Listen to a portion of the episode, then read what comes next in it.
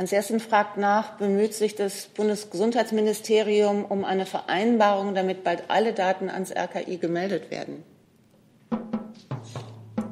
Nein, bislang nicht.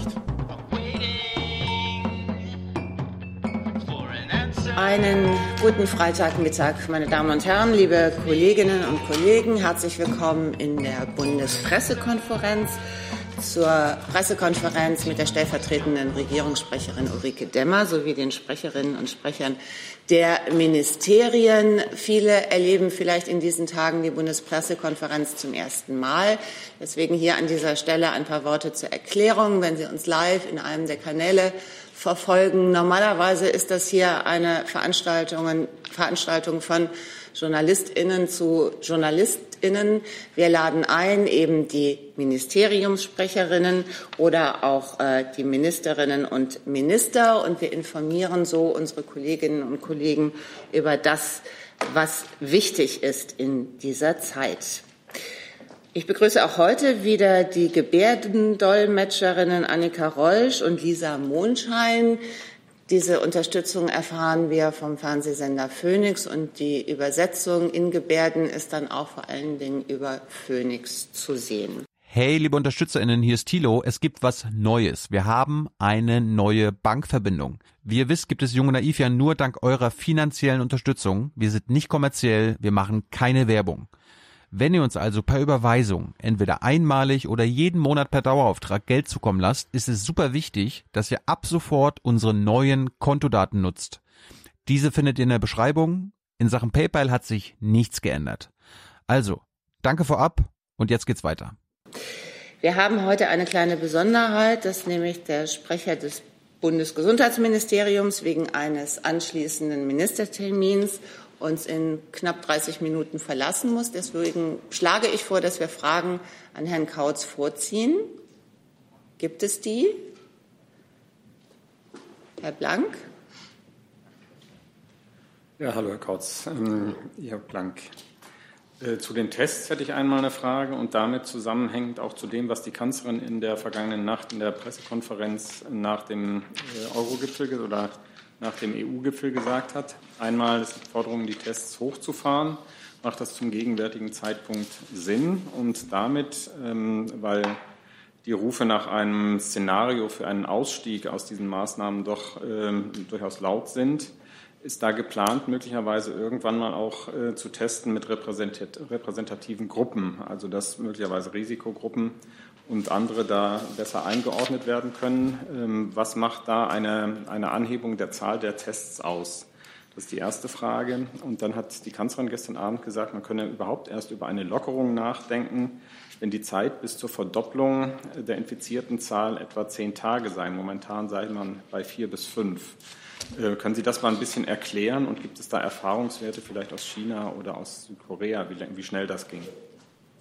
Also zu den ähm, äh, Tests kann ich Ihnen sagen, dass die Anhebung äh, der, der Zahlen natürlich Sinn macht, äh, wenn Sie ähm, sich den Verlauf einer Epidemie vorstellen, ein exponentielles Wachstum vorstellen, dann liegt es auf der Hand, dass Sie allein die Zahl der Testungen auch erhöhen müssen. Ähm, wie Sie gestern in der Bundespressekonferenz erfahren haben, haben äh, wollen wir aber die Tests zielgerichteter einsetzen. Das RKI hat dafür entsprechende Empfehlungen rausgegeben. Ähm, dass man jetzt einzelne äh, Risikogruppen testet, äh, wie Sie sagen, ähm, das ist jetzt bislang noch nicht in der Planung, aber insgesamt sind mehrere Stellen ja dabei, an äh, möglichen äh, Szenarien zu arbeiten, wie man die Beschränkungen, die wir jetzt erleben, ähm, äh, wieder aufheben kann. Und da spielt das sicherlich eine Rolle. Ähm, die zweite Frage, Kanzlerin. Die Beschleunigung der Zeit oder nein, die, das Abbremsen der Zeit bis zur Verdopplung.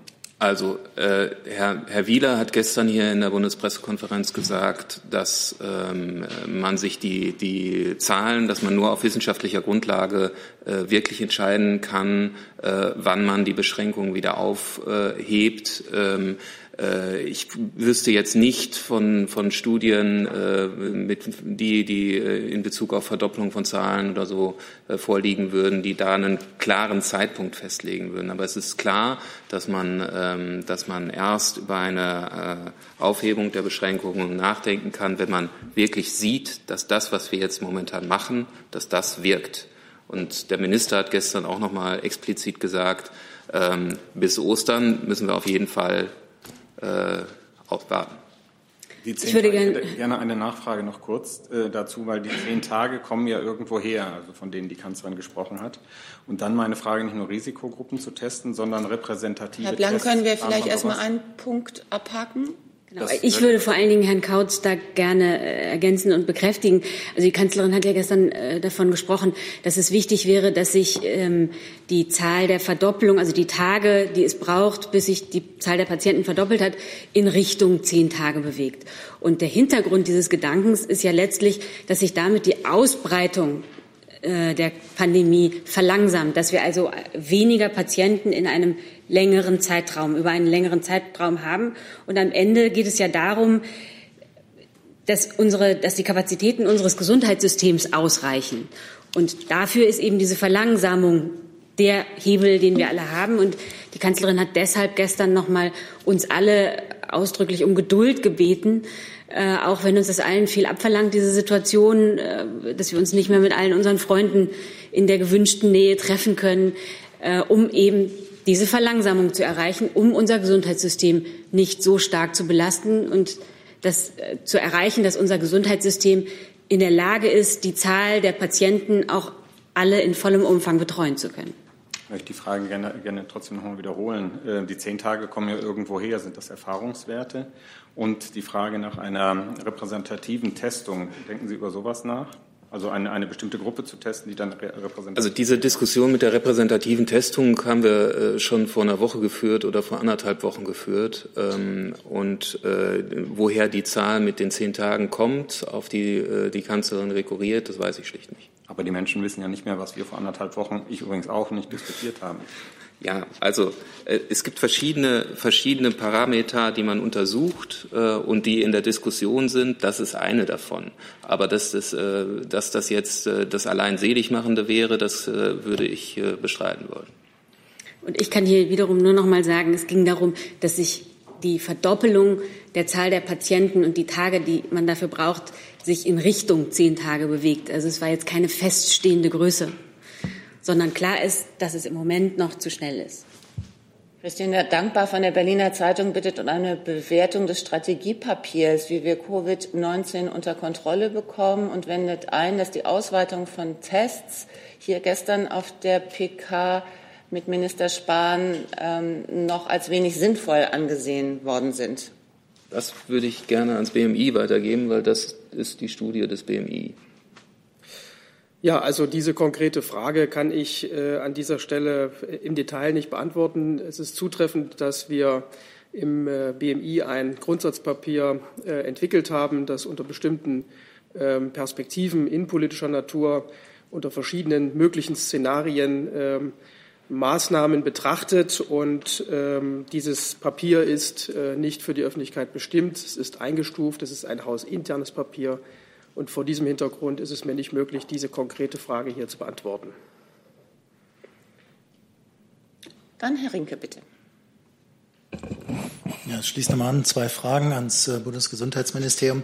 Vielleicht können Sie noch mal sagen, was jetzt für Deutschland eigentlich und für Ihren Minister das internationale Vorbild ist. Das verändert sich ja im Laufe der letzten Wochen. Wer jetzt gerade als äh, besonders gut angesehen wird im Handling dieser Krise, ist es Südkorea? Das ist ja auch das, was im Szenarienpapier des BMI anscheinend als Vorbild angesehen wird. Aber was ist es für das Gesundheitsministerium? Und die zweite Frage, gestern wurde ja auch über die Mitarbeit der Krankenhäuser bei dem Überblick über freie Betten und äh, Intensivbetten geredet. Also gibt es mhm. irgendwie eine Handhabe oder ist das geplant, alle Krankenhäuser, auch die privaten, dazu zu zwingen, ähm, dass sie die Daten zur Verfügung stellen und möglicherweise auch Betten? Also es ist ja in einigen anderen Ländern gibt es ja sogar schon eine Verstaatlichung von privaten Krankenhäusern. Also der zweite ist bislang nicht geplant, stand jetzt, weil halt auch relativ viele mitmachen. Ähm, Und äh, zur Frage Vorbild, wir gucken uns alle Länder an, wo wir sehen, dass die Maßnahmen, die ergriffen werden, helfen. Und äh, dann müssen wir überlegen, äh, warum funktioniert das in den Ländern so? Kann, können wir das äh, anlegen auf, auf Deutschland? Aber auch da möchte ich noch mal betonen, äh, bevor wir jetzt über das Ausstiegsszenario sprechen, müssen wir erstmal darüber sprechen, ähm, dass wir weiterhin die Auflagen, die wir jetzt gemacht haben, die, die herben Einschnitte in den Alltag auch noch weiter aufrechterhalten. Ich meinte das jetzt auch gar nicht mit Blick auf das Ausstiegsszenario oder nicht nur. Aber gibt es ein Land, was äh, aus Ihrer Sicht wirklich im Moment das Ihrer Meinung nach am besten macht, das komplette Handling der Krise?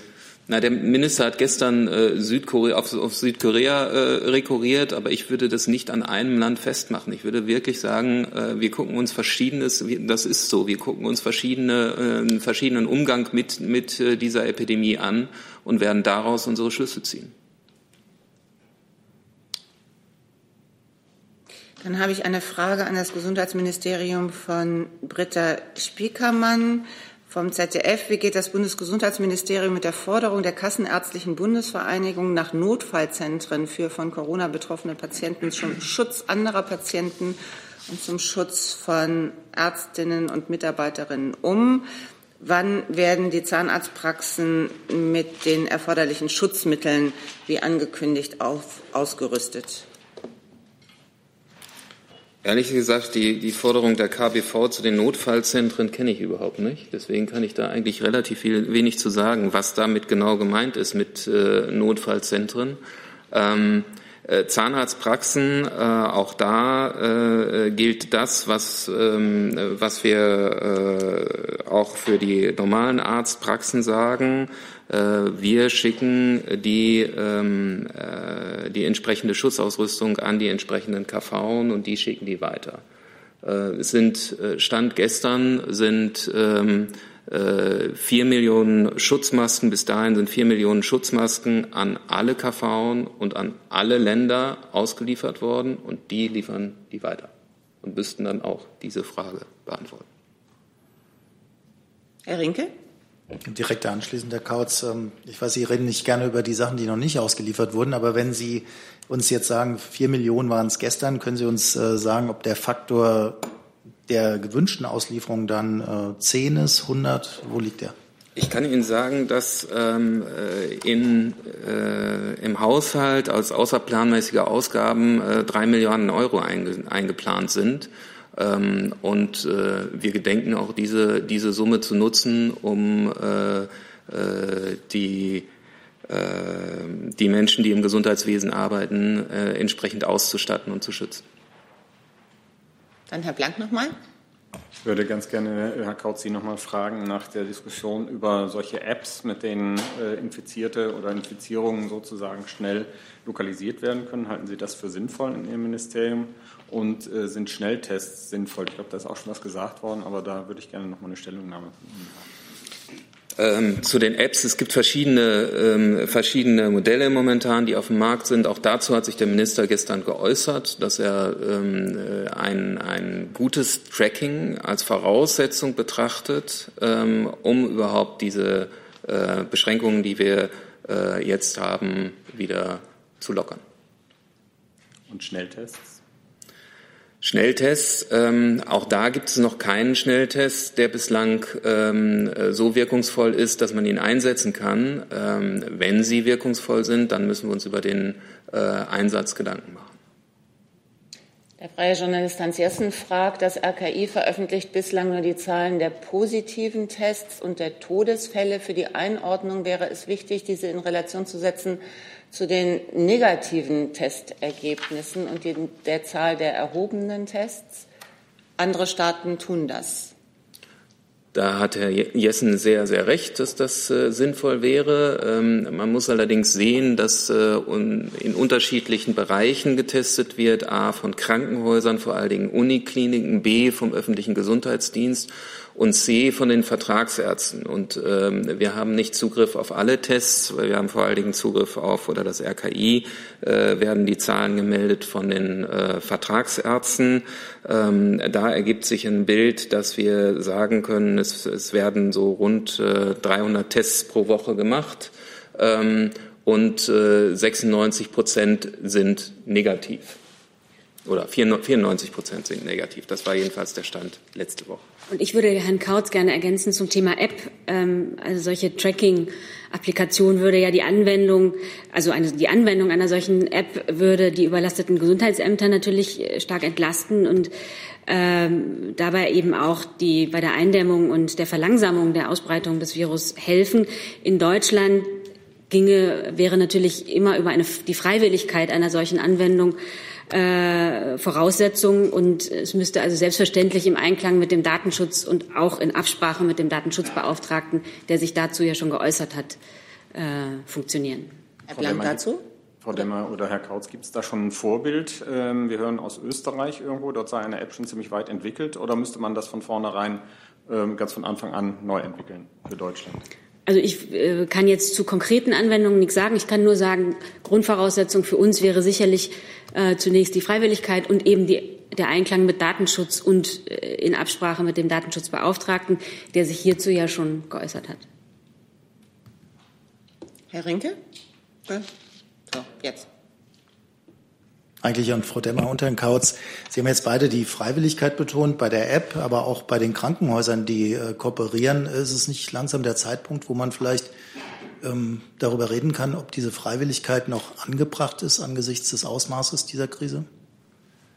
Bei den Krankenhäusern habe ich ja schon relativ klar gesagt, ähm, äh, dass äh, auf, auch trotz Freiwilligkeit sehr viele sich gemeldet haben und wir gehen davon aus, dass das fast zu 100 Prozent passiert und wir deswegen einen sehr, sehr guten Überblick haben werden, ähm, äh, über Intensivbetten und freie Kapazitäten. Und äh, sich die äh, Intensivmediziner, es ist im Interesse der Intensivmediziner, äh, sich auszutauschen und die, die machen entsprechenden Druck, wie Sie auch gestern gehört haben von Herrn äh, Jansens, vom DIVI, von, den, äh, von dem Verband, ähm, äh, der das äh, mitentwickelt hat. Und äh, von daher gehen wir aus, dass das äh, ausreicht, Freiwilligkeit. Eine Nachfrage nochmal zu den Tests. Ähm, Sie haben eben gesagt, Herr Kautz, dass 300 Tests pro Woche stattfinden. 300.000 Tests pro Woche. Genau, da haben wir das nochmal richtig gestellt. Und ich kann ganz grundsätzlich zur Freiwilligkeit sagen, also wir haben ja seit Beginn der Woche schon relativ weitreichende Maßnahmen beschlossen, die Grundrechte einschränken. Ähm, bei den jetzt hier angesprochenen Maßnahmen äh, geht es um Freiwilligkeit und ganz grundsätzlich, das ähm, sagen wir hier ja immer wieder, ähm, es handelt sich um eine dynamische Lage und die Bundesregierung wird oder passt der Lage und dem Rat der Experten entsprechend ihre Maßnahmen jeweils ganz aktuell an. Aber da möchte ich jetzt keinerlei, äh, also möchte ich überhaupt nicht vorgreifen, was da alles noch so kommen kann. Wir haben jetzt sehr einschneidende Maßnahmen seit Anfang der Woche beschlossen und ähm, über ähm, mögliches Tracking äh, und auch die Krankenhäuser haben wir hier jetzt Auskunft gegeben. Hans Jessen fragt nach, bemüht sich das Bundesgesundheitsministerium um eine Vereinbarung, damit bald alle Daten ans RKI gemeldet werden? Nein, bislang nicht. Frau Köfner dazu? Corona ja, ganz konkret hierzu nein. Nee, Fragen ans Gesundheitsministerium. Ja. Ähm, ich habe eine Frage und zwar, wie Sie äh, im Prinzip die Fälle oder den den Schaden für Patienten bemessen. Wie, wir haben ja Zahlen, wie viele Menschen durch Corona sterben, aber wie viele Patienten jetzt womöglich in die Situation kamen, dass sie wegen Corona sterben. Und eigentlich würde ich die Frage weiterfassen wollen noch ähm, an Frau Demmer. Wie bemisst denn die Bundesregierung im Prinzip die negativen Auswirkungen, auch sozial bis hin zu wir hören ja, dass es äh, schwieriger ist, Zugang zu bekommen zu Kindern, schwierigen Sozialfällen zum Beispiel, wegen dieser sehr, sehr äh, strikten Maßnahmen zur Nichtverbreitung von Corona. Also wie bemisst eine Regierung so etwas überhaupt in Deutschland? Ähm, äh, zur ersten Frage, äh, das hat äh, gestern die Frau Herrholz, genau diese Formulierung, die Sie gewählt haben, hat sie auch gewählt, ähm, äh, dass äh, man halt aufpassen müsse, dass, dass es nicht andere Patienten dann noch gibt, die nicht vernünftig versorgt werden können, ähm, weil entsprechend viele Corona-Patienten auf Intensivstationen sind. Es gibt Modulationen vom, vom RKI, die sind auch öffentlich ähm, äh, in Bezug auf die äh, Corona-Epidemie, die beziehen sich in der Tat nur auf die Frage, wie viele Patienten an Corona sterben. Aber ähm, äh, auch das sind, das sind reine Theorien. Ähm, unser, unser Augenmerk liegt darin, das Gesundheitswesen so leistungsfähig zu halten, dass sich die zweite Frage oder die zweite Formulierung, die Sie gewählt haben, gar nicht erst stellt. Aber werden Sie, kurze Nachfrage, werden Sie es überhaupt im Nachhinein messen können, erfassen können? Das weiß ich nicht, keine Ahnung. Also wir beobachten ja die Situation in allen möglichen Aspekten. Alle staatlichen Stellen tun das äh, in den Auswirkungen, Auswirkungen die äh, die Maßnahmen zeigen. Ähm, wie eben gesagt, werden diese dann situationsabhängig angepasst. Wichtig bleibt natürlich, dass wir da auf Ausgewogenheit und Verhältnismäßigkeit achten. Ich kann Ihnen jetzt nicht sagen, wie wir unterschiedliche Auswirkungen, die Sie gerade angesprochen haben, messen werden. Aber klar ist, dass äh, alle Auswirkungen beobachtet werden. Wenn es das mit Fragen an das Bundesgesundheitsministerium war, nee, Herr Rinke. Sorry, ich habe noch eine. Ähm, vielleicht können Sie mir sagen, ähm, aus Ihrer Sicht, also jetzt nicht Auswärtige Amt oder andere äh, Akteure, wie sinnvoll es ist, äh, dass man noch mehr Patienten aus Frankreich und Italien als zwei der betroffenen Länder, aber vielleicht auch Spanien in deutschen Krankenhäusern aufnimmt. Und sehen Sie da, können Sie irgendwas sagen zu der möglichen Kapazität, die Sie aus Sicht des Bundesgesundheitsministeriums dafür als möglich ansehen? Also das ist ein, ähm, ein Zeichen der Solidarität äh, mit den unseren europäischen Nachbarn. Das wird sozusagen im kleinen Grenzverkehr da organisiert. Von daher äh, können wir das nur begrüßen. Ähm, aber auch das ist jetzt eine sehr, sehr theoretische Frage, die Sie gestellt haben, ähm, äh, ob Patienten, andere Patienten, weitere Patienten aufgenommen werden können, hängt immer von der Lage ab äh, in der jeweiligen Region. Und jetzt von Berlin aus irgendwelche Prognosen zu machen, wann das erreicht ist oder wann nicht, das traue ich mir nicht zu. Herr Blank nochmal. Herr Kautz, als Gesundheitsministeriumsvertreter, sind Sie im Moment zufrieden mit dem, wie sich die Bevölkerung verhält, fünf Tage nach den Einschränkungen, die doch massiv sind? Das hat der Minister wiederholt gesagt. Das muss ich nicht 30 Mal wiederholen. Dann verschaffen wir uns ein Stückchen Routine und sind bei den Terminen der Kanzlerin heute Nacht. Dankeschön.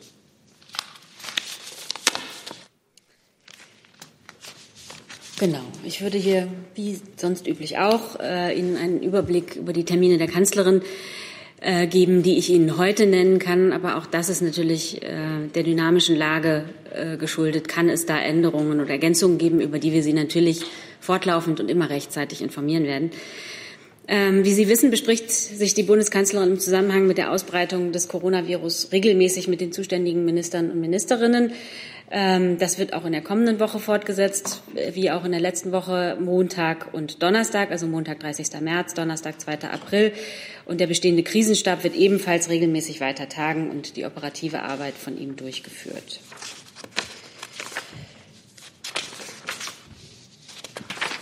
Und am Mittwoch wird dann, wie üblich, äh, um 9.30 Uhr das Kabinett unter Leitung der Bundeskanzlerin tagen. Gibt es Fragen dazu? Können wir einen Moment bei der Kanzlerin bleiben? Ähm, Christina Dunz von der Rheinischen Post fragt nach einem aktuellen Test, respektive wann genau die Kanzlerin aus der Quarantäne kommt. Also ähm, maßgeblich sind für uns dann natürlich immer die Einschätzungen und Empfehlungen der Experten der Ärzte und Wissenschaftler vom Robert Koch Institut. Es wird Anfang der Woche noch mal einen weiteren Test geben und wenn es da was Neues gibt, werden wir Sie da auf dem Laufenden halten.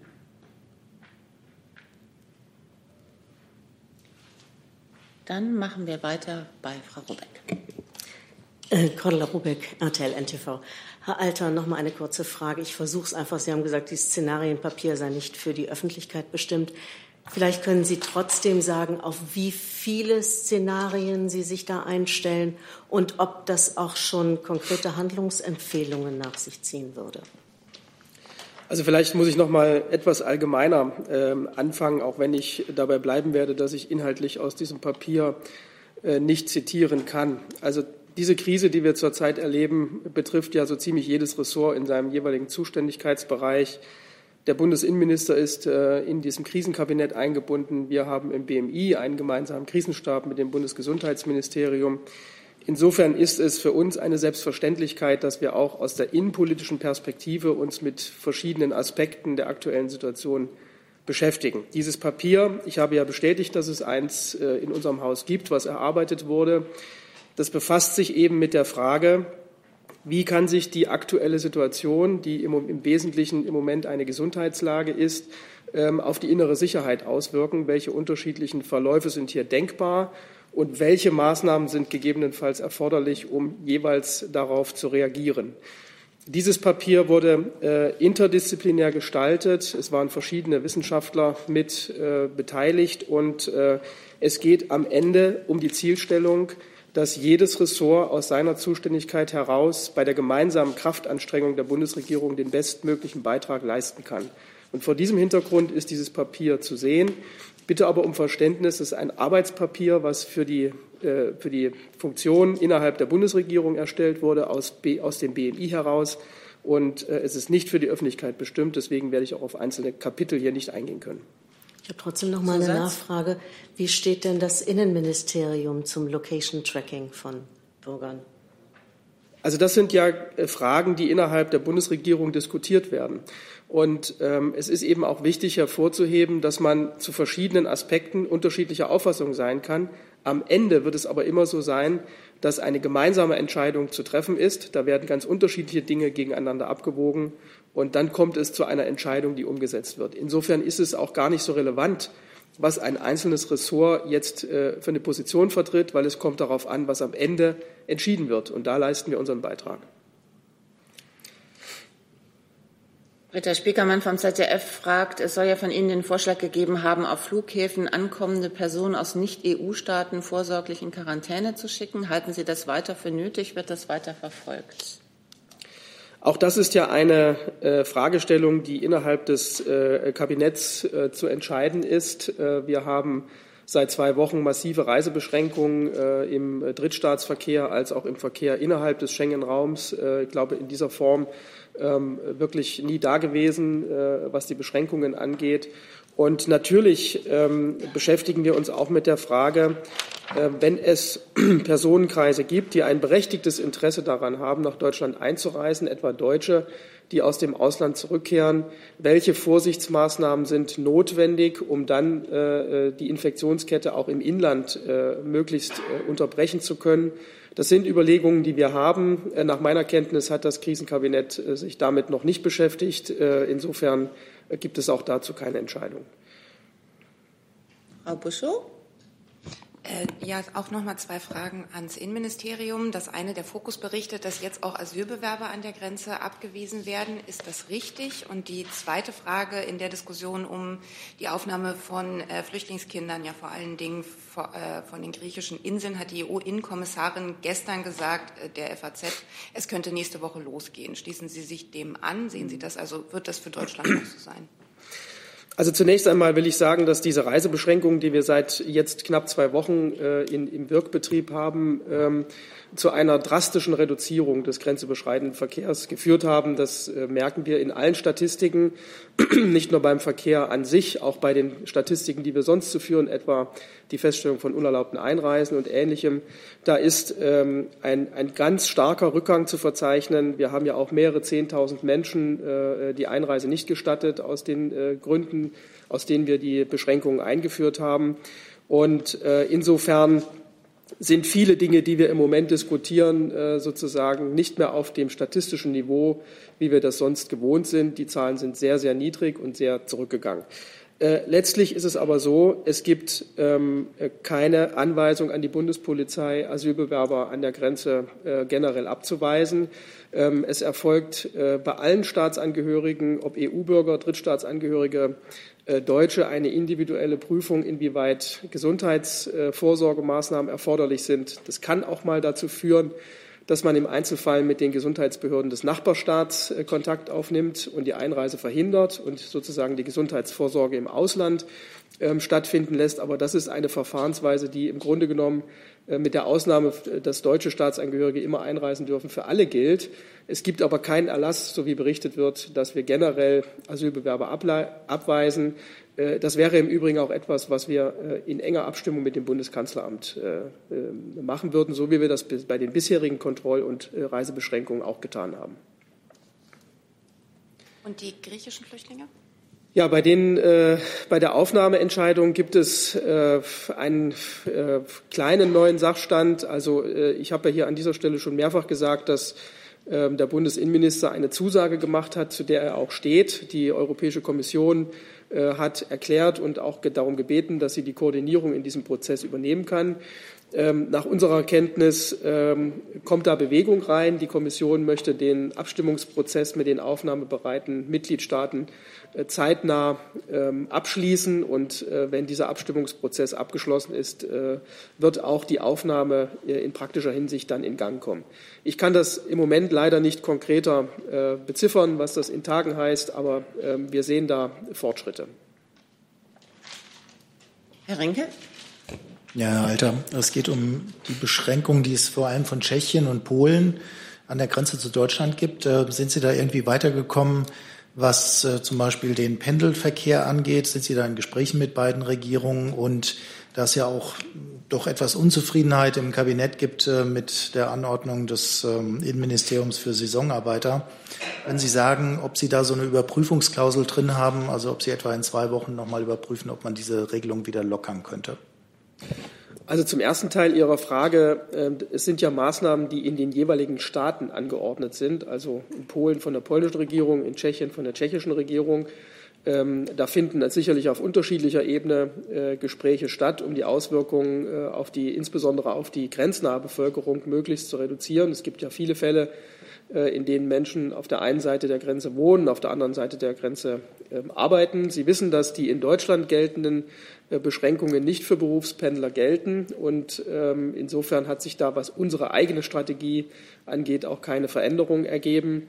Und zum zweiten Teil Ihrer Frage, ich hatte das äh, Mitte dieser Woche schon mal gesagt, wir sind uns ja der Auswirkungen dieser Beschränkung für Saisonarbeitnehmer durchaus bewusst. Ähm, aber es geht eben da in der Summe um mehrere hunderttausend Menschen. Und ähm, insofern ist dieser Aspekt für uns von Relevanz, wenn wir gleichzeitig äh, vielen EU-Bürgern und Deutschen die Ein- und Ausreise nach Deutschland nicht mehr so ermöglichen, wie das äh, normalerweise der Fall ist. Ähm, aber es findet natürlich äh, derzeit unter Beteiligung der betroffenen Ressorts ähm, ein Abstimmungsprozess statt, wie diese Folgen möglichst kompensiert werden können. Insofern gibt es da keine, keine Zeitlinie, keine Deadline, eine Evaluierungsfrist oder ähnliches, sondern das ist ein fortlaufender Prozess und da werden verschiedene Lösungen erwogen. Soll ich kurz nachfragen bei der ersten Antwort? Äh, gerade weil das äh, Regelungen sind, äh, die Polen und Tschechien anders ähm, geregelt haben als Deutschland, hätte ich doch erwartet, dass Ihr Ministerium vielleicht mit den beiden Regierungen im Gespräch ist, weil viele grenznahe Gemeinden ja von enormen Problemen berichten, dass Pendler aus Tschechien zum Beispiel nicht mehr zur Arbeit in Deutschland kommen können. Also gibt es diese Gespräche? Also wir haben ja ganz viele Kanäle, äh, die wir regelmäßig bedienen, auch nach Polen und Tschechien. Und diese Kanäle werden genutzt. Aber soweit ich informiert bin, äh, gehen diese Gespräche auch über das Innenministerium hinaus innerhalb der Bundesregierung. Insofern, Sie können davon ausgehen, dass wir zur Reduzierung der Auswirkungen für die grenznahe Bevölkerung äh, im Gespräch mit den jeweiligen Regierungen sind. Es bleibt aber am Ende dabei, dass das souveräne Entscheidungen sind. Äh, da kann man Überzeugungsarbeit leisten. Soweit ich weiß, ist es da zumindest in den grenznahen Bereichen äh, an der deutsch-tschechischen Grenze gelungen, gewisse Erleichterungen zu erzielen. Ich darf dazu kurz ergänzen. Äh, Außenminister Maas hat dazu in der vergangenen Woche auch mit seinem tschechischen Außenminister gesprochen. Da ging es um eine ganze Reihe von Themen ähm, zur Zusammenarbeit, ähm, in, ja, was die Lösung von praktischen Problemen, die sich in der Umsetzung all dieser Reisebeschränkungen ergeben, und ähm, ein Thema dabei war natürlich auch die Situation äh, der Pendler an der deutsch-tschechischen Grenze. Aber Entschuldigung, wenn ich dann nochmal nachfrage, die Entscheidung ist ja noch gar nicht äh, so lange her, zwei Tage. Also da kann der Minister ja noch gar nicht mit seinem tschechischen Kollegen drüber gesprochen haben. Spricht er jetzt nochmal erneut darüber, weil die Tschechen ja ihre Politik eher verschärft und nicht gelockert haben? Also ähm, es ist so, dass man sich unter Nachbarn ja ähm, auch ähm, über Maßnahmen unterhalten kann. ähm, bevor die umgesetzt sind. Und insofern äh, findet, das gilt jetzt nicht nur für die Staaten äh, Polen und Tschechien, über die wir gerade gesprochen haben, sondern auch für viele andere europäische Staaten, ähm, wo es äh, sozusagen beispielsweise das Thema gibt ähm, des Transits von Staatsangehörigen oder auch die Mitnahme auf Rückholflügen. Ähm, insofern gibt es da auch eine aktive Koordinierung und ein proaktives Gespräch eben auch mit der tschechischen Seite über dieses Thema. Und da war eben auch die Frage der Situation der Pendler an der deutsch-tschechischen Grenze Thema. Herr Black? Frau Demmer, äh, der französische Präsident Macron hat nach dem G20-Gipfel heute Nacht auf Twitter angekündigt, es werde in den nächsten Tagen eine neue wichtige Initiative zusammen mit Herrn Trump und anderen Ländern geben im Kampf gegen, den, gegen das Coronavirus. Ist da Deutschland dabei? Kennen Sie diese Initiative oder das wird ja dann auf dem G20-Gipfel eine Rolle gespielt haben? Wissen Sie da Näheres? Also ich kenne den Tweet des französischen Präsidenten jetzt nicht, deswegen kann ich dazu keine Stellung nehmen. Also ich weiß auch nicht, worauf er da anspielt, deswegen kann ich Ihnen das jetzt schlicht nicht beantworten. Ähm, die, also Thema gestern äh, bei der Schaltkonferenz äh, der G20 waren ja die Pandemie und ihre Auswirkungen äh, auf die Menschen und die Wirtschaft. Ähm, dieses globale Format G20 äh, hat sich ja bewährt äh, in der Zusammenarbeit, insbesondere äh, wurde es ja gegründet zur Wirtschafts- und Finanzkrise als mit der Möglichkeit der koordinierenden Funktion. Und deswegen ähm, begrüßt, also da hat die Bundeskanzlerin sich ähm, für ein Agieren der G20 auf höchster Ebene ja für gemeinsames internationales Handeln ausgesprochen. Und insofern begrüßen wir auch ähm, die starke und ambitioniert ausgefallene Erklärung äh, des Gipfels.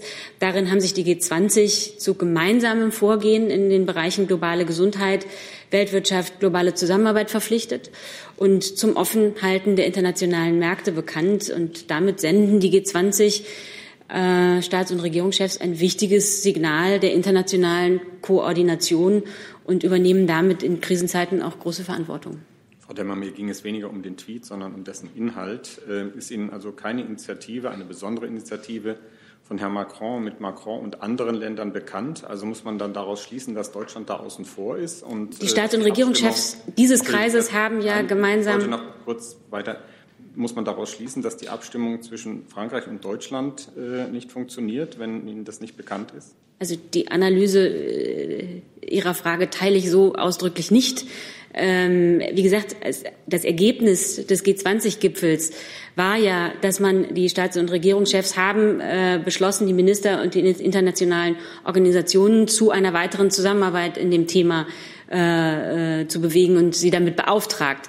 Nur weil ich jetzt nicht die konkrete, ich persönlich nicht diese konkrete Initiative kenne, heißt das ja überhaupt nicht, dass es die nicht gibt. Und im Zweifel verweise ich darauf, dass ja genau diese verstärkte Form der Zusammenarbeit gestern Teil äh, des Ergebnisses der Schaltkonferenz der G20 war. Letzte Zusatzfrage ist, äh, Herr Macron redet da aber offensichtlich von einem anderen Projekt, das zwischen Wie gesagt, ich kann jetzt dazu konkret einfach nicht sagen, weil ich es nicht kenne. Dann gibt es eine Frage von Georgios Papas vom griechischen Fernsehen. Laut Medienberichten, laut griechischen Medienberichten sollen deutsche Behörden Masken und Schutzmaterial aus China für Griechenland beschlagnahmen und zurückhalten, um den eigenen Bedarf in Deutschland zu decken. Sind dem BMI Fälle bekannt, wo deutsche Behörden Masken, Schutzmaterial und Beatmungsgeräte aus China beschlagnahmt haben bzw. zurückgehalten haben? Also zunächst einmal ist die äh, Frage der Beschaffung von Schutzausrüstung eine, ein Thema, was federführend im Bundesgesundheitsministerium äh, behandelt wird. Jetzt ist der Kollege schon weg und kann dazu nicht mehr Stellung nehmen. Insofern kann man das vielleicht schriftlich nachreichen. Äh, dem BMI sind diese Sachverhalte in dieser Form nicht bekannt. Ähm, möglicherweise müsste man auch noch mal beim BMF anfragen, wo die Zollbehörden ähm, agieren. Wir sammeln sowieso die Fragen, die hier aus Zeitgründen oder weil das zuständige Ministerium nicht mehr da ist oder nicht da ist und leiten das dann weiter und testen mal, wie viel Aufwand das dann ist, um das eben als Nachreichung dann auch Ihnen zur Verfügung zu stellen. Das gilt auch für Online-Fragen. Klaus Remme, bitte? Klaus Remmel vom Deutschlandradio. Für das Auswärtige Amt oder ans Auswärtige Amt, wie viele Urlauber sind zurückgeholt worden? Wie viele sind noch wo? Und welche Gründe gibt es für mögliche Verzögerungen? Ja, vielen Dank. Seit Ankündigung der Rückholaktion Anfang der letzten Woche konnten insgesamt bereits 160.000. Entschuldigung. Ich bin noch immer ein bisschen irritiert auf die, aufgrund dieser Sitzordnung. Deswegen kriege ich das manchmal nicht so ganz auf die Reihe. Sorry, wenn Sie noch mal anfangen würden. Ja, seit Ankündigung der Rückholaktion Anfang letzter Woche konnten insgesamt bereits 160.000 Personen nach Deutschland zurückreisen. Darunter sind auch rund 24.000 Personen auf mittlerweile über 110 Sondercharterflügen des Auswärtigen Amts. Bei den anderen handelt es sich um Personen, die teilweise mit äh, Sonderflügen der Reiseveranstalter äh, zurückgereist sind, äh, die von uns unterstützt werden bei der Beschaffung von äh, Lande- oder Überfluggenehmigungen beispielsweise ähm, oder eben auch um Personen, die mit, da wo das noch möglich ist, auf regulärem kommerziellen Weg zurückgeflogen sind. Ähm, wir rechnen, gehen unverändert davon aus, dass wir äh, zu Beginn der Krise ähm, etwas über 200.000 deutsche Reisende weltweit hatten, die davon betroffen waren. Genaue Zahlen zu den jetzt noch verbliebenen Ausreisewilligen gibt es aber nicht, weil in vielen Ländern noch Abfragen dazu laufen und sich die Situation dort auch von Tag zu Tag ändert. Ähm, ja, wir sind jetzt in einer Phase angelangt, äh, wo ähm, in großen Touristendestinationen diese Rückholaktion weitgehend abgeschlossen ist. Ähm, aber wir jetzt mit Ländern es verstärkt zu tun haben, wo die Rahmenbedingungen sehr, sehr schwierig sind, weil es weniger oder gar keine Flüge der Reiseveranstalter mehr gibt. Ähm, und deswegen ähm, wird der Prozess jetzt auch schwieriger und äh, dadurch äh, wird er sich auch noch weiter in die Länge ziehen. Äh, da gibt es einige Länder, die, da sind schlicht die Entfernungen so groß, dass man Zwischenstopps und Ruhezeiten für die Flugzeugcrews einkalkulieren muss, ähm, beispielsweise Neuseeland. Ähm, und in, unter den derzeitigen Bedingungen ist es allein schon kompliziert, ähm, Zwischenlanderechte äh, zu organisieren. In anderen Ländern sind die Flughafenkapazitäten massiv beschränkt worden, Flughäfen geschlossen worden, sodass man eben nicht mehr drei oder mehr Flugzeuge auf einmal auf den Weg bringen kann. Ähm, weil in vielen Ländern eben sehr strenge Einreise- und Gesundheitsbestimmungen in Kraft gesetzt wurden. Und dann gibt es Länder, wo äh, vor allem besonders große Länder oder geografisch besonders diverse Länder, wo auch die Verkehrsverbindungen innerhalb äh, des Landes ähm, eingeschränkt sind und äh, es für die dort betroffenen Deutschen sehr, sehr schwierig und aufwendig ist, überhaupt erst mal zu den Abholpunkten zu gelangen.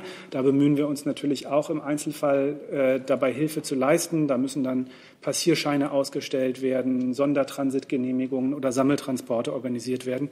Das alles kostet eben Zeit und deswegen ist es in Ländern wie beispielsweise den Philippinen mit den vielen Inseln ähm, ja, verzögert sich äh, dieser Prozess.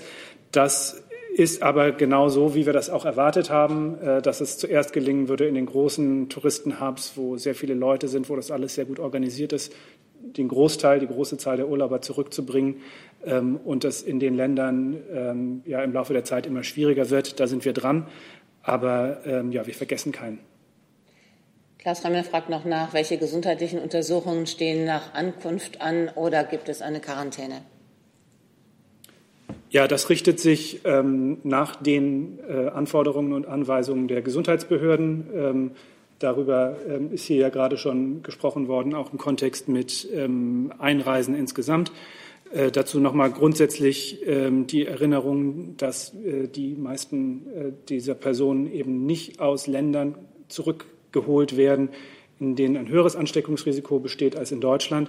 Deswegen haben wir für diese Flüge nun auch keine ähm, über das sonstige Maß hinausgehenden ähm, gesundheitlichen Maßnahmen organisiert. Aber es gelten genau dieselben Maßnahmen, die für den Reiseverkehr insgesamt gelten. Dann Herr Rinke, bitte.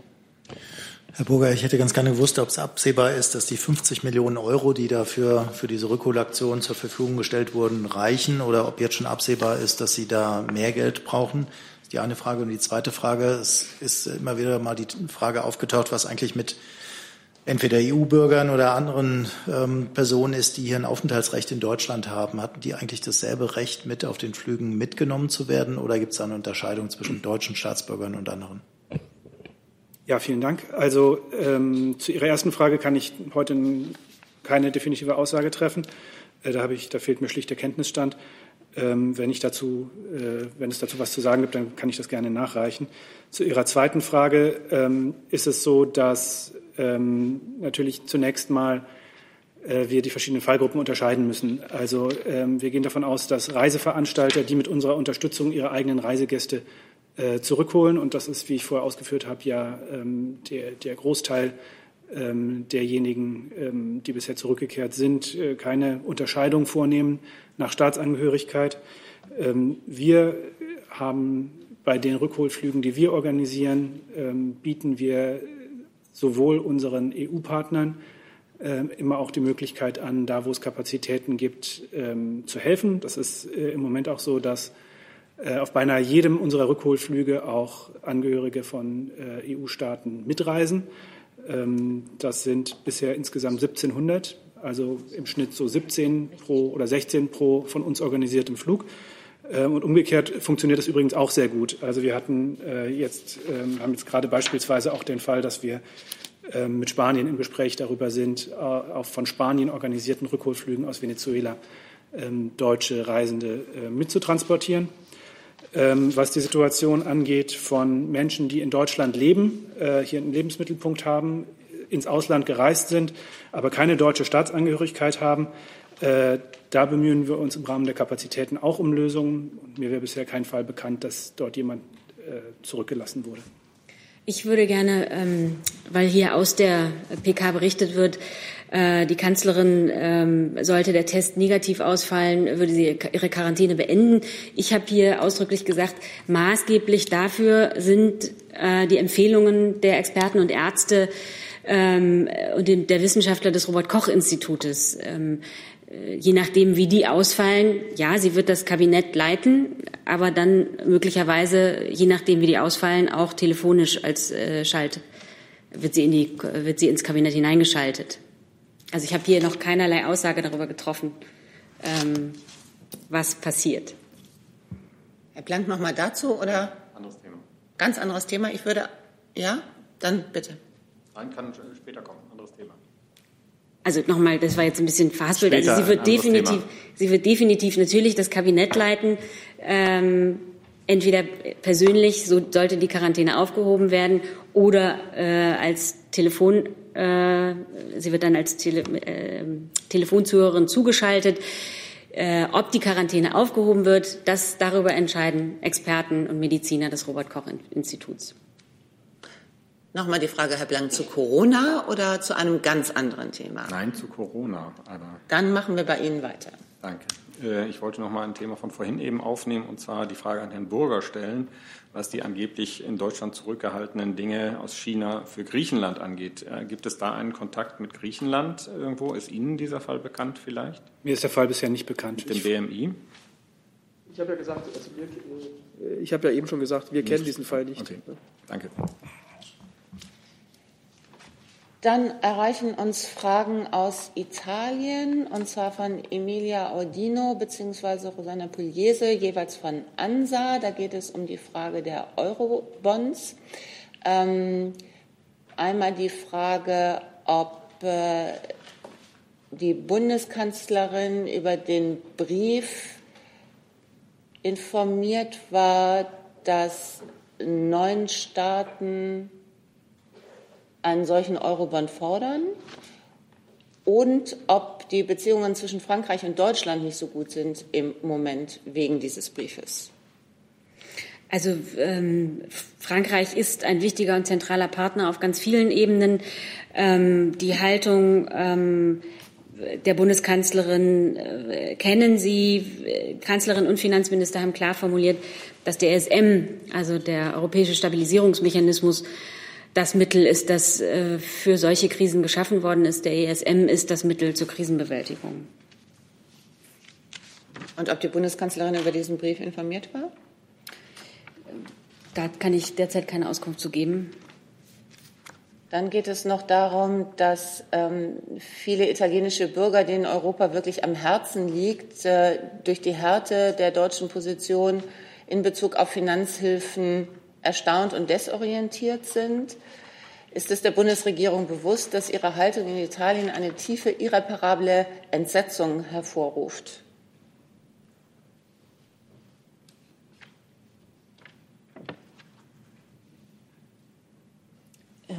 Ist es der Bundesregierung bewusst, dass die Italiener enttäuscht sind über die Haltung der deutschen Bundesregierung?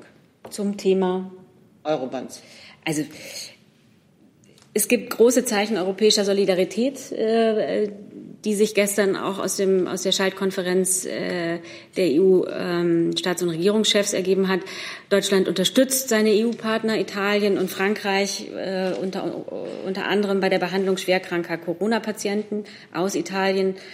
Und Frankreich, mehrere Bundesländer haben schon ausländische Notfallpatienten aufgenommen, die beatmet werden müssen und wegen überlasteter Intensivstationen das nicht mehr in ihren Heimatländern äh, konnten. Ähm, ein wichtiger Diskussionspunkt der Staats- und Regierungschefs war natürlich die Frage der weiteren wirtschaftlichen Entwicklung.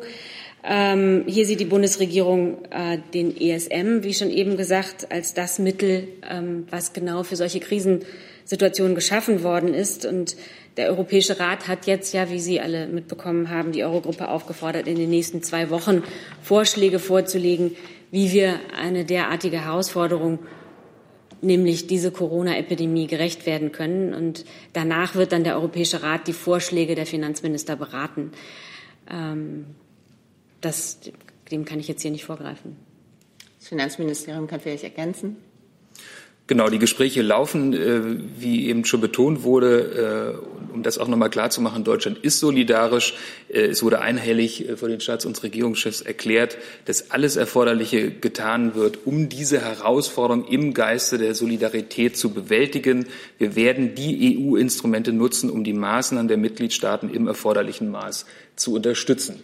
Erhebliche Maßnahmen sind bereits getroffen worden äh, bei den Strukturfonds bei der EIB. Wir haben in den letzten Tagen hier ja auch dazu berichtet, was die Finanzminister da äh, auch äh, gemeinsam auf den Weg äh, gebracht haben. Der Stabilitäts- und Wachstumspakt wurde ausgesetzt, sodass die Staaten auch auf nationaler Ebene alle Möglichkeiten haben, um gegen die Krise zu halten und Arbeitsplätze zu schützen, sei es in Italien, Frankreich, Deutschland, in allen EU-Mitgliedstaaten. Also da wird solidarisch gehandelt. Die Minister, die Finanzminister sind da eng im Gespräch und äh, diese Gespräche laufen weiter. Wir haben die Instrumente und wir werden gemeinsam solidarisch gegen diese Krise angehen. Also ich, und ich möchte noch ergänzen, also es ist, ähm, über, weil wir eben ja hier von dem Brief gesprochen haben, es ist überhaupt nicht ungewöhnlich, dass einzelne Staats- und Regierungschefs ihre Positionen im Europäischen Rat in Briefform darlegen. Am Ende entscheidet eben der Rat der 27 dazu. Und auch möchte ich noch mal betonen, also selbstverständlich ist äh, Deutschland bereit, Solidarität zu üben. Äh, die Bundesregierung beobachtet die wirtschaftlichen Auswirkungen von Covid-19 sehr genau und wird sich dann konstruktiv und unter Beachtung der europäischen und innerstaatlichen Regeln einbringen. Ähm, das ist aber es ist natürlich in Krisenzeiten weiterhin notwendig, dass Haftung und Kontrolle weiter in einer Hand liegen. Das nochmal zum ESM. Herr Schneider. Die Vorbehalte gegen Eurobonds sind ja äh, durch die Debatte um die Griechenland-Krise hinreichend bekannt. Äh, ist denn die Krise, die wir jetzt erleben, möglicherweise von der Natur her ganz anders, dass man diese Vorbehalte auch neu bewerten muss? Also die Finanzminister arbeiten jetzt unter Hochdruck äh, daran, Lösungen zu finden. Und die Staats- und Regierungschefs werden sich dann in zwei Wochen mit den Vorschlägen beschäftigen. Der Finanzminister hat sich ja auch äh, zu diesem Thema gestern äh, auch noch mal geäußert und auch noch mal darauf hingewiesen, dass es Instrumente gibt, die für massive Hilfe sorgen können. Und äh, auf diese Instrumente sollten wir aufbauen. Herr Rinke? Zwei Fragen direkt da anknüpfend. Herr Kolberg, vielleicht können Sie sagen, äh, wenn das, der ESM das Instrument der Wahl für die Deutschen ist, ob, wie Sie sehen, dass man innerhalb der ESM-Nutzung äh, vielleicht den Italienern entgegenkommt. Es gibt ja eine Diskussion über die Konditionalität. Ähm, wäre die Bundesregierung, das Finanzministerium bereit, möglicherweise auf äh, die Auflagen zu verzichten, um eine einfache Hilfe zu gewährleisten? Und Frau Demmer, würden Sie sagen, weil Sie eben die Solidarität erwähnt haben, dass die Bundesregierung vielleicht ein bisschen zögerlich war, darin äh, herauszustellen, was Deutschland eigentlich für andere EU-Partner in dieser Krise schon geleistet hat? Also äh, in der Tat äh, gab es in der äh, Europäischen Union anfangs sehr unterschiedliche Ansätze. Da hat Europa nicht immer gut koordiniert gehandelt, aber der Rat gestern hat gezeigt, es gibt den vereinten Willen, diese Koordinierung zu verbessern, sich besser abzusprechen. Ähm, die Frage der Beschaffung ist hier ein gutes Beispiel. Also ist der vereinte Wille äh, gezeigt worden, gemeinsam zu handeln. Ja. Darf ich kurz nachfragen? Frau Demmer, wenn Sie sagen, in der Tat gab es das, damit meinen Sie ausdrücklich dann auch Deutschland? Da möchte ich jetzt gar niemanden konkret äh, benennen oder ausnehmen. Ähm, Sie haben die Lage alle verfolgt. Äh, aber wie gesagt, ähm, äh, auch dank der Kommission hat es, die hat in, in, den vergangenen Tagen ja sehr viel dafür getan, dass koordiniertes europäisches Handeln äh, deutlich geworden ist. Und äh, der Rat gestern hat gezeigt, dass es den vereinten Willen zu besserer Zusammenarbeit gibt. Frau Robeck?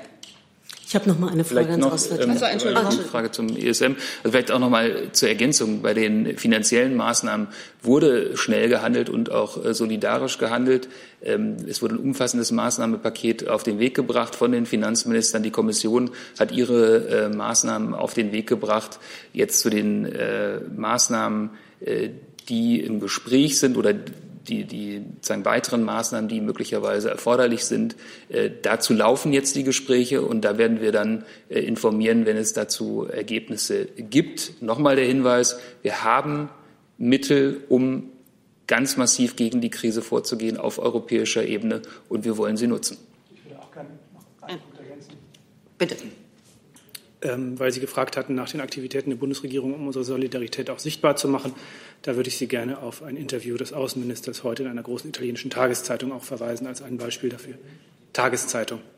Ähm, äh, als ein Beispiel dafür, äh, ja, dass wir auch daran arbeiten, dass die solidarische ähm, Arbeit, die es gibt von Seiten der Bundesländer, von Seiten der Bundesregierung und von vielen auch privaten Initiativen in Deutschland, ähm, ja, dass das auch wahrgenommen werden kann.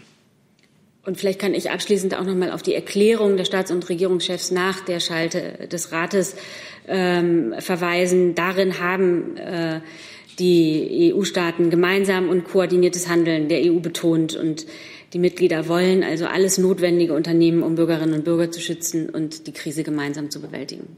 Liebe Hörer, hier sind Thilo und Tyler. Jung und Naiv gibt es ja nur durch eure Unterstützung. Hier gibt es keine Werbung, höchstens für uns selbst. Aber wie ihr uns unterstützen könnt oder sogar Produzenten werdet, erfahrt ihr in der Podcast-Beschreibung. Zum Beispiel per PayPal oder Überweisung. Und jetzt geht's weiter. Oh, weg. Eine Frage nochmal an Herrn Burger. Uns haben Meldungen von im Ausland lebenden Deutschen erreicht, dass sie dort ohne jetzt länderspezifisch nennen zu wollen, etwas angefeindet werden, mit sehr großen Vorbehalten behandelt werden, aufgrund unseres Umgangs mit Corona. Haben Sie da Erkenntnisse? Sie stehen ja in Kontakt mit den Botschaften. Gibt es da ein Wording, was man den Leuten an die Hand gibt? Können Sie da irgendwas sagen?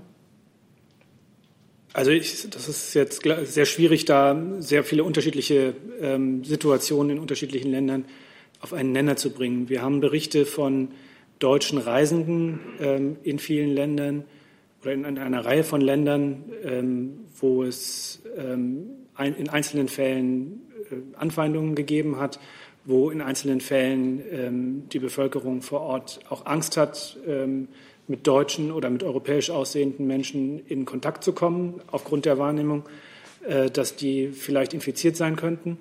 Ähm, es gibt äh, ganz vereinzelt auch äh, Berichte über, ähm, über Übergriffe.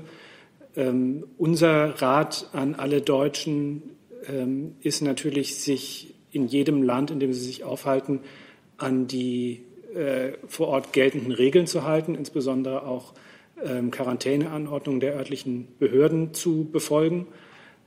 Das ist, glaube ich, sehr wichtig. Ansonsten, wie gesagt, im Fall von Deutschen, die reisen, also sich äh, nur temporär aufhalten und gerne zurück nach Deutschland möchten, ähm, versuchen wir ja so schnell wie möglich, ähm, die eben auch nach Hause zu bringen, um sie aus so einer Situation rauszubringen. Ähm, unser, ähm, wir arbeiten natürlich auch daran, ähm, über unsere Auslandsvertretungen, dass es ein besseres Verständnis gibt, ähm, wie diese Krankheit funktioniert und unsere Erwartung ist natürlich auch, dass mit zunehmender Aufklärung auch, auch solche Vorurteile ähm, ausgeräumt werden. Andererseits ist natürlich auch so, dass in vielen Ländern der Welt genau wie in Deutschland die Menschen Angst vor dieser Krankheit haben. Kurze Nachfrage. Haben Sie denn konkrete Rückmeldungen aus bestimmten Regionen, dass man sagen kann, da ist es schlimmer als woanders? Können Sie dazu noch was sagen? Nein, das, äh, ich glaube, ein solches Muster kann ich im Moment wirklich nicht konstatieren. Wie gesagt, das sind äh, punktuelle Berichte aus einzelnen Ländern. Gibt es noch eine dringende Frage für heute? Das ist offensichtlich nicht der Fall. Ich sage Dankeschön für diesen Freitag.